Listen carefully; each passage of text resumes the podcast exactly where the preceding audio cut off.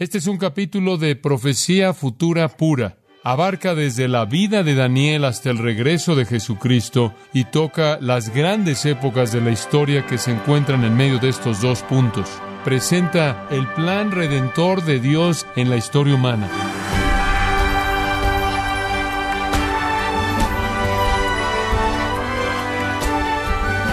Le damos las gracias por acompañarnos en su programa Gracias a vosotros con el pastor John MacArthur. Daniel fue el vocero de Dios al mundo gentil y judío, declarando los planes actuales y futuros de Dios. Sin dudar profética y apologéticamente, Daniel es el Apocalipsis del Antiguo Testamento. Pero, ¿qué revelaciones apocalípticas encontramos en el libro de Daniel?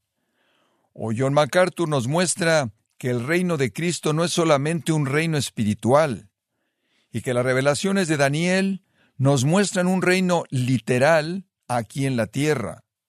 Nos encontramos en la serie El Rey que viene, aquí en gracia a vosotros.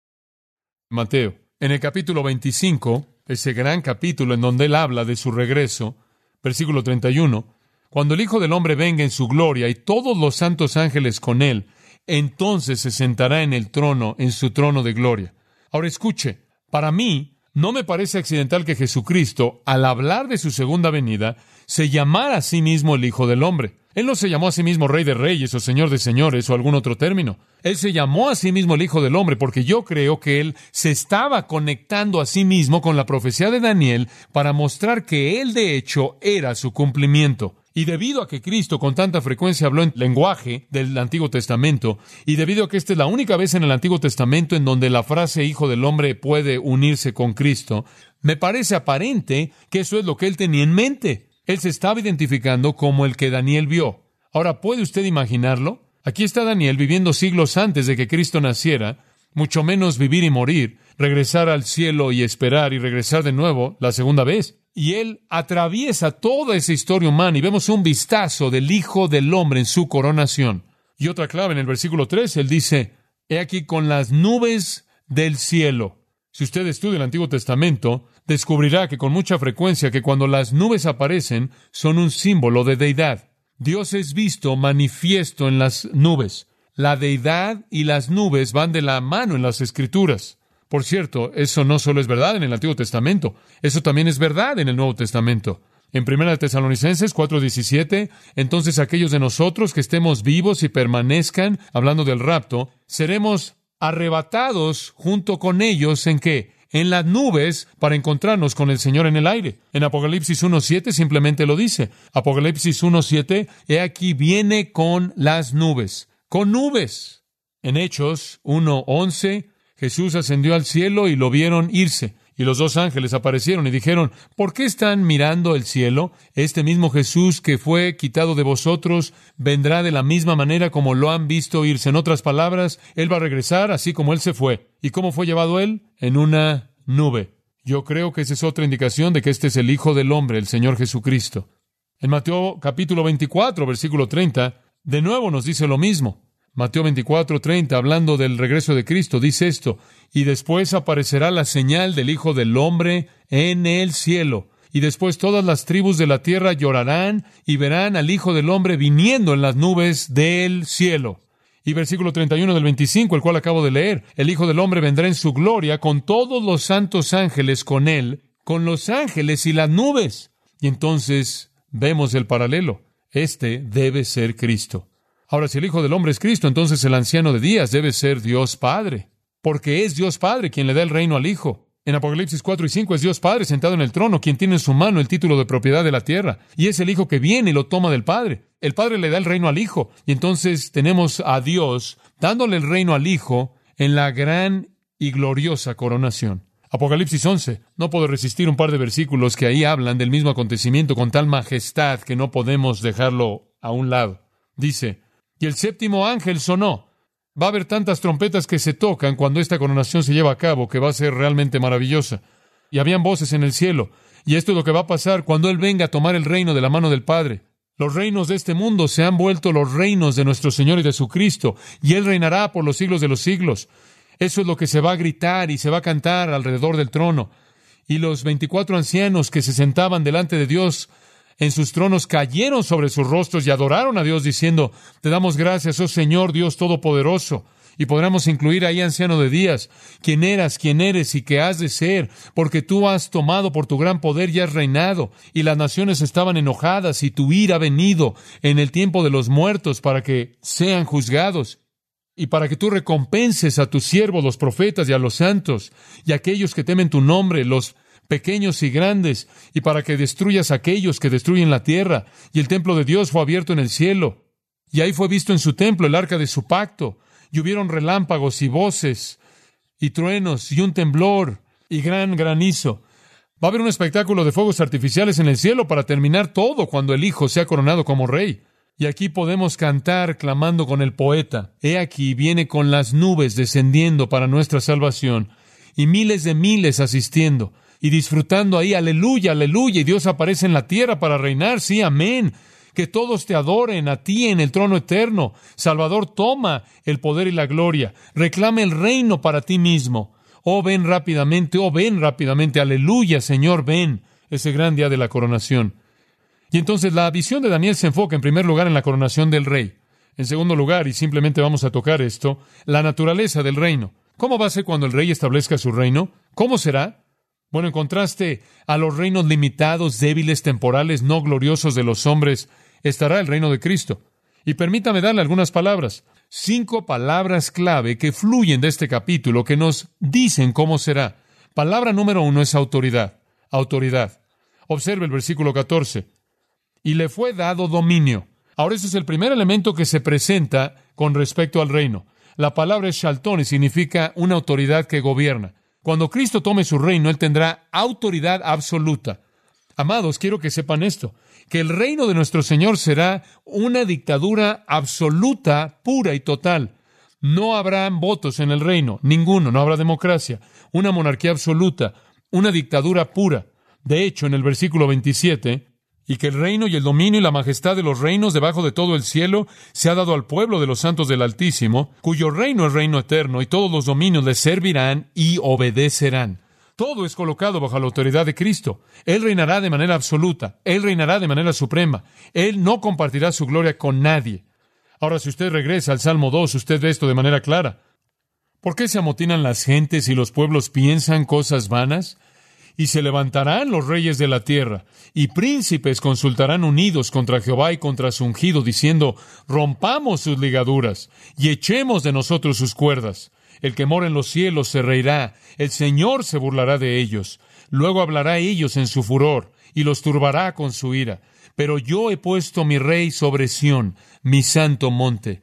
Él es la única autoridad y las naciones se pueden enfurecer y pueden enojarse y todo lo que quieran hacer es inútil porque Cristo reina como el Rey Supremo.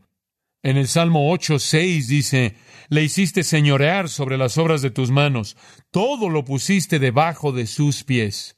Y como Hebreo nos dice, eso, en últimas, es una referencia a Cristo. Él tiene toda la autoridad. Mateo 28, 18, toda potestad me es dada en los cielos y en la tierra autoridad absoluta y total le será dada a Jesucristo. Él gobernará el mundo. En Apocalipsis capítulo 19, versículo 11, nos dice que el cielo fue abierto y un caballo blanco salió y el que se sentaba sobre él era fiel y verdadero. Y él vino, y simplemente esta palabra en el versículo 16, y en su vestido y en su muslo un nombre escrito, Rey de Reyes y Señor de Señores. Él es el monarca absoluto de su reino. Toda autoridad. Segunda palabra. La naturaleza de su reino no solo será autoridad, sino que será honor. Honor.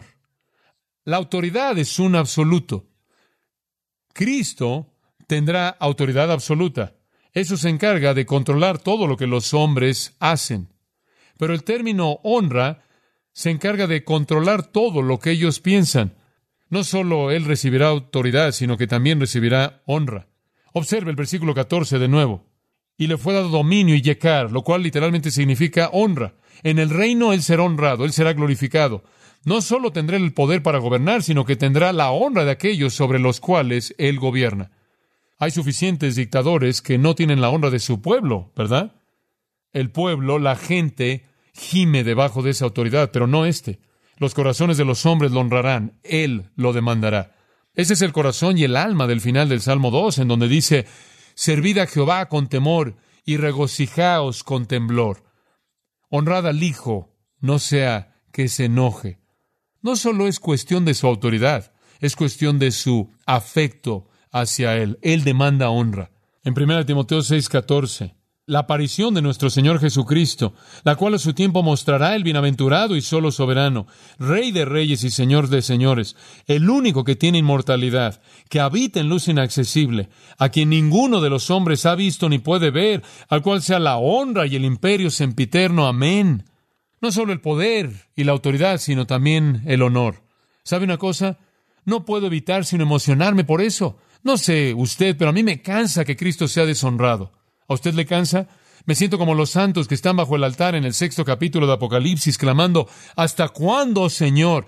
¿Hasta cuándo permitirás que tu pueblo y tu nombre sea tan abusado? Me siento como David, quien dice, los vituperios de los que te vituperaban cayeron sobre mí. Me siento como el apóstol Pablo, quien está dispuesto a llevar las marcas de Cristo, pero anhela que Cristo sea exaltado. Me siento como Juan, quien clama, Amén, Señor Jesús, ven. Es suficiente ya esto. Basta de que tú seas tan deshonrado. Basta de que tú seas tan rechazado. Basta de que tú seas menospreciado por tanto tiempo. Vendrá un día en el que Él se honrado de una manera en la que Él es digno. Entonces vemos la autoridad del reino y la honra del reino y ciertamente la extensión del reino. La gente se pregunta qué tan vasto va a ser este reino. Bueno, vemos la palabra reino en el versículo 14. La palabra reino y por cierto, la misma palabra está en el versículo 18. Los santos del Altísimo tomarán el reino. Y en el versículo 27, y el reino y la autoridad y demás. El reino es una palabra que habla de la estructura de su gobierno. Le será dada una estructura gubernamental. En otras palabras, escúcheme, esto es muy importante. El reino no simplemente es una entidad espiritual. Hay algunos que dicen, bueno, el reino simplemente es el gobierno de Cristo en los corazones de los creyentes. Es simplemente una cosa espiritual. Escuche, yo creo que el contexto de Daniel es una serie de declaraciones acerca de cómo la tierra literalmente será gobernada. Habrán cuatro potencias mundiales gentiles y después el reino de Cristo. Y yo creo que el contexto demanda un reino literal terrenal de Cristo. Y yo creo que es más que eso. Yo creo que él está hablando de un reino eterno. Pero el primer elemento de ese reino será ese reino terrenal milenario. El contraste que usted ve en toda la visión de Daniel es entre los imperios terrenales de los hombres y el imperio terrenal de Cristo. Creo que veremos un reino literal, real sobre esta tierra. Y creo que eso es precisamente lo que el Espíritu de Dios nos promete a lo largo de las Escrituras. Y no es diferente de lo que vemos en el capítulo 20 de Apocalipsis, en donde dice, y vi tronos, y se sentaron sobre ellos los que recibieron facultad de juzgar, y vi las almas de los decapitados por causa del testimonio de Jesús y por la palabra de Dios los que no habían adorado a la bestia ni a su imagen, y que no recibieron la marca en sus frentes ni en sus manos, y vivieron y reinaron con Cristo mil años. Y después de esto vi un cielo nuevo y una tierra nueva, porque el primer cielo y la primera tierra pasaron. Y ahí usted tiene el estado eterno. Pero no hay una recreación del estado eterno hasta que hay mil años en esta tierra para que Cristo revierta la maldición y establezca su monarquía absoluta y reine y gobierne como el Rey de Reyes y el Señor de Señores. No creo que estamos hablando únicamente de alguna cosa espiritual. Creo que estamos hablando de un reino verdadero. El mundo va a tener su día perfecto. El mundo tendrá ese día, ese día no manchado por el pecado. Toda rebelión será detenida. Por cierto, durante esos mil años Satanás está atado en el foso, conforme Cristo reina supremo, el usurpador es hecho a un lado, Él es el único monarca absoluto. Escuche las palabras del Salmo 72. Simplemente escuche. Oh Dios, da tus juicios al rey y tu justicia al hijo del rey. Él juzgará a tu pueblo con justicia y a tus afligidos con juicio. Los montes llevarán paz al pueblo y los collados justicia. Juzgará a los afligidos del pueblo, salvará a los hijos del menesteroso y aplastará al opresor. Te temerán mientras duren el sol y la luna de generación en generación. Descenderá como la lluvia sobre la hierba cortada, como el rocío que destila sobre la tierra Florecerá en sus días justicia y muchedumbre de paz hasta que no haya luna. Dominará de mar a mar y desde el río hasta los confines de la tierra. Ante él se postrarán los moradores del desierto y sus enemigos lamerán el polvo. Los reyes de Tarsis y de las costas traerán presentes. Los reyes de Sabá y de Seba ofrecerán dones. Todos los reyes se postrarán delante de él, todas las naciones le servirán, porque él librará al menesteroso que clamare, y al afligido que no tuviere quien le socorra. Tendrá misericordia del pobre y del menesteroso, y salvará la vida de los pobres. De engaño y de violencia redimirá sus almas, y la sangre de ellos será preciosa ante sus ojos. Vivirá, y se le dará del oro de Sabá, y se orará por él continuamente, todo el día se le bendecirá. Será echado un puñado de grano en la tierra, en las cumbres de los montes. Su fruto hará ruido como el Líbano, y los de la ciudad florecerán como la hierba de la tierra. Será su nombre para siempre. Se perpetuará su nombre mientras dure el sol. Benditas serán en él todas las naciones. Lo llamarán bienaventurado. Y escuche cómo cierra el Salmo. Bendito Jehová Dios, el Dios de Israel, el único que hace maravillas. Bendito su nombre glorioso para siempre, y toda la tierra sea llena de su gloria. Amén y amén. Bueno, ese es un salmo excepcional. Es un reino terrenal. Usted vio los toques de la tierra en ese salmo maravilloso. Autoridad, honor, extensión, en otras palabras, espectro. ¿Quién viene bajo su gobierno? Versículo 14 todos los pueblos, naciones y lenguas les sirvieran. ¿Vio eso? Todos ellos. Ahora habrá algunos rebeldes, pero serán enfrentados inmediatamente. Inmediatamente. La justicia será pronta. En el Salmo 2 de nuevo dice, Pídeme, y te daré por herencia las naciones, y como posesión tuya los confines de la tierra. Los quebrantarás con vara de hierro, como vasija de alfarero los desmenuzarás. Él gobernará con vara de hierro. Salmo 45.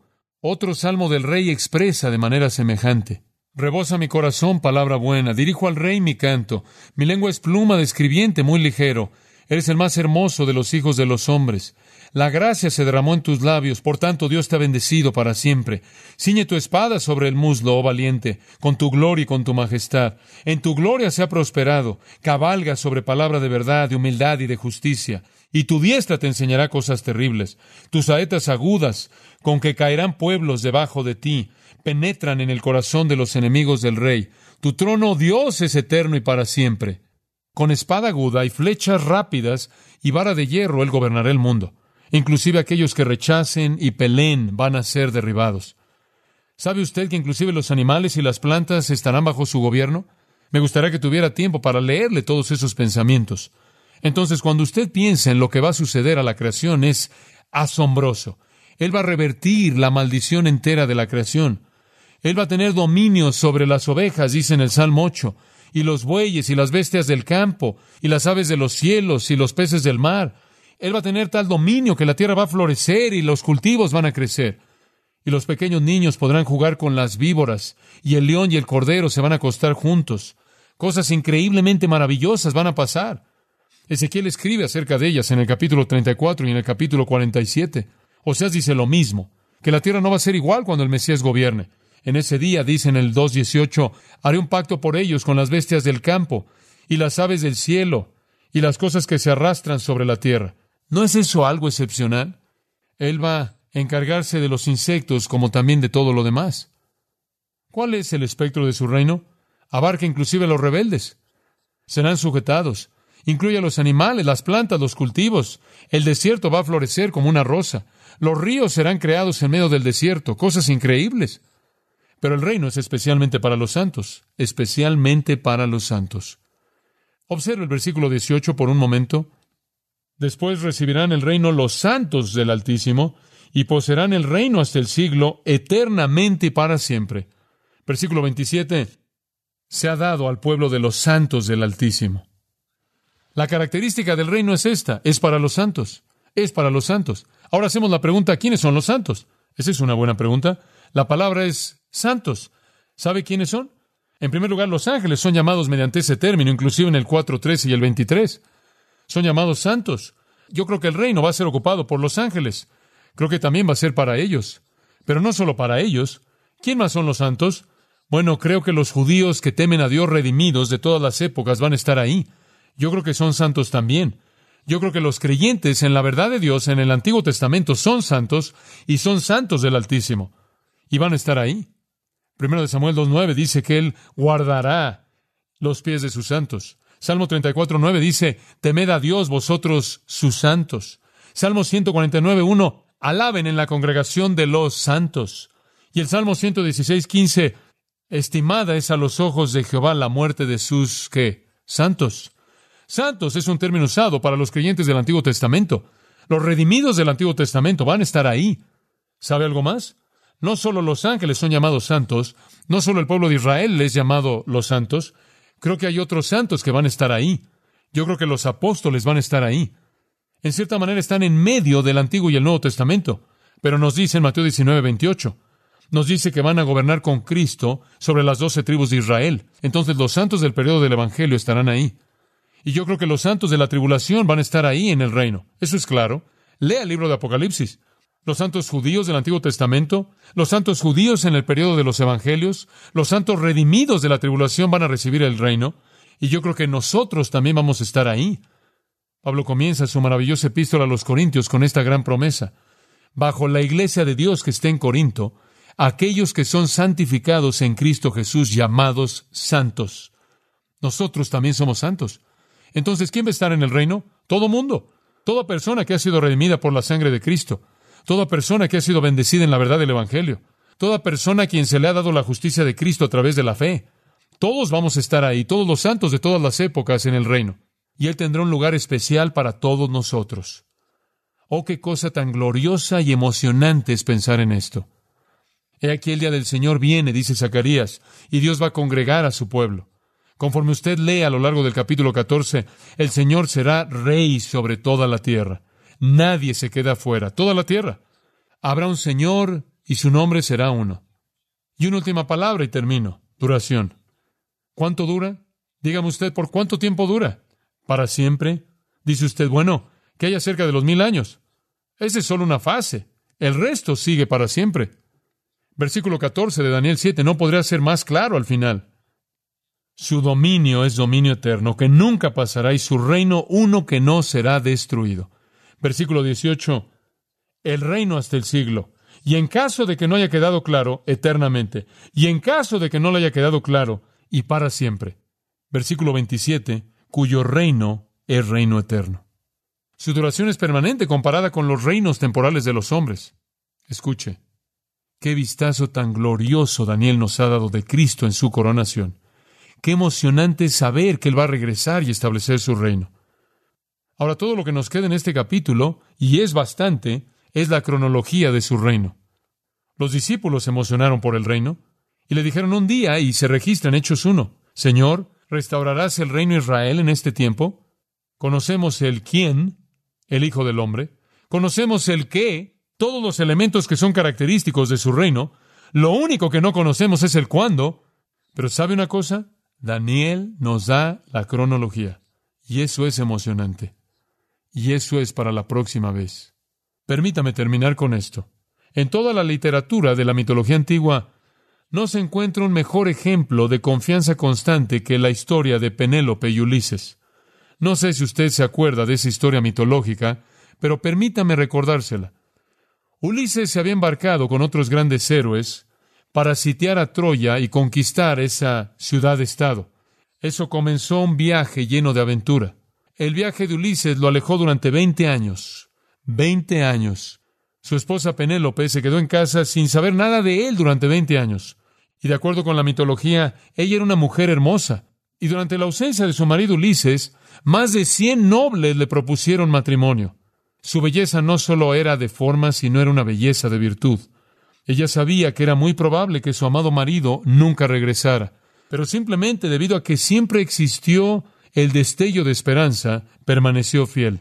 Y ella le dijo a todo mundo que ella le daría una respuesta a su propuesta cuando ella terminara de tejer una cierta red. Ella trabajaba todo el día tejiendo la red y toda la noche la pasaba deshaciendo lo que ella había tejido durante el día. Un día un hombre entró al palacio, quien era un mendigo, y la encontró rodeada de estos hombres haciéndole propuestas. Y en una prueba de fortaleza él decidió que él iba a probar que era el más digno de todos, y entonces derrotó a muchos de ellos. Penélope quedó sorprendida ante la capacidad de este hombre, Y ella se había quedado con uno de los arcos de Ulises a lo largo de todos esos años. Un arco que solo Ulises podía atar. Ella se lo ofreció al mendigo y le dijo, tómalo, úsalo para defenderte. En ese punto él presionó el arco y lo amarró. Y ella supo que era él, disfrazado para ver si ella había sido fiel. Y fueron reunidos después de que él se había vengado de todos los que le habían hecho estas propuestas. ¿Y por qué? Le pregunto yo a usted. Si Penélope puede esperar a Ulises sin palabra, ¿no puede la iglesia esperar a Cristo cuando tenemos la esperanza de que Él regresará? y ser tan fieles a Él a quien no hemos visto como Él lo fue a su marido? Amados, dijo Juan, si ustedes tienen esta esperanza en ustedes, los purifica.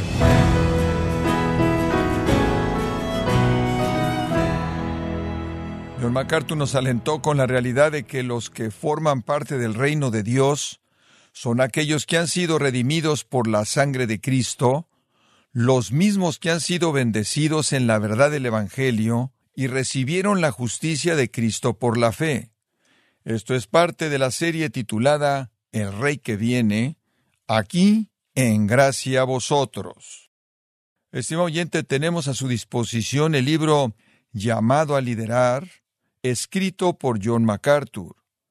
Este es un libro necesario para aquellos que quieren aprender un modelo de liderazgo basado en la palabra de Dios. Adquiéralo en nuestra página en gracia.org o en su librería cristiana más cercana. Y quiero recordarle que puede descargar todos los sermones de esta serie El Rey que viene, así como todos aquellos que he escuchado en días, semanas o meses anteriores, recordándole que puede leer artículos relevantes en nuestra sección de blogs, ambos en gracia.org. Si tiene alguna pregunta o desea conocer más de nuestro ministerio, como son todos los libros del pastor John MacArthur en español, o los sermones en CD que también usted puede adquirir, escríbanos y por favor mencione la estación de radio por medio de la cual usted nos escucha en gracia a vosotros.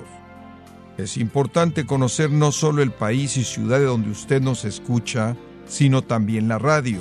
Para quienes contactan nuestro ministerio por primera vez, pueden solicitar una copia del mensaje de promoción sin costo alguno, un mensaje por oyente únicamente. Si usted vive en los Estados Unidos o Puerto Rico, escríbanos a Gracia Vosotros, P.O. Box 4000 Panorama City, California 91412. O puede escribirnos a través del siguiente correo electrónico radio arroba gracia punto org. Bueno, en nombre de John MacArthur y el personal de este organismo, queremos darle las gracias por su tiempo y sintonía y queremos pedirle que no deje de orar por este ministerio como también por la estación de radio por la cual usted nos escucha de lunes a viernes. Este es su amigo Miguel Contreras, invitándole a sintonizar nuestra próxima edición para que juntos continuemos desatando la verdad de Dios un versículo a la vez. No se lo pierda, aquí en Gracia Vosotros.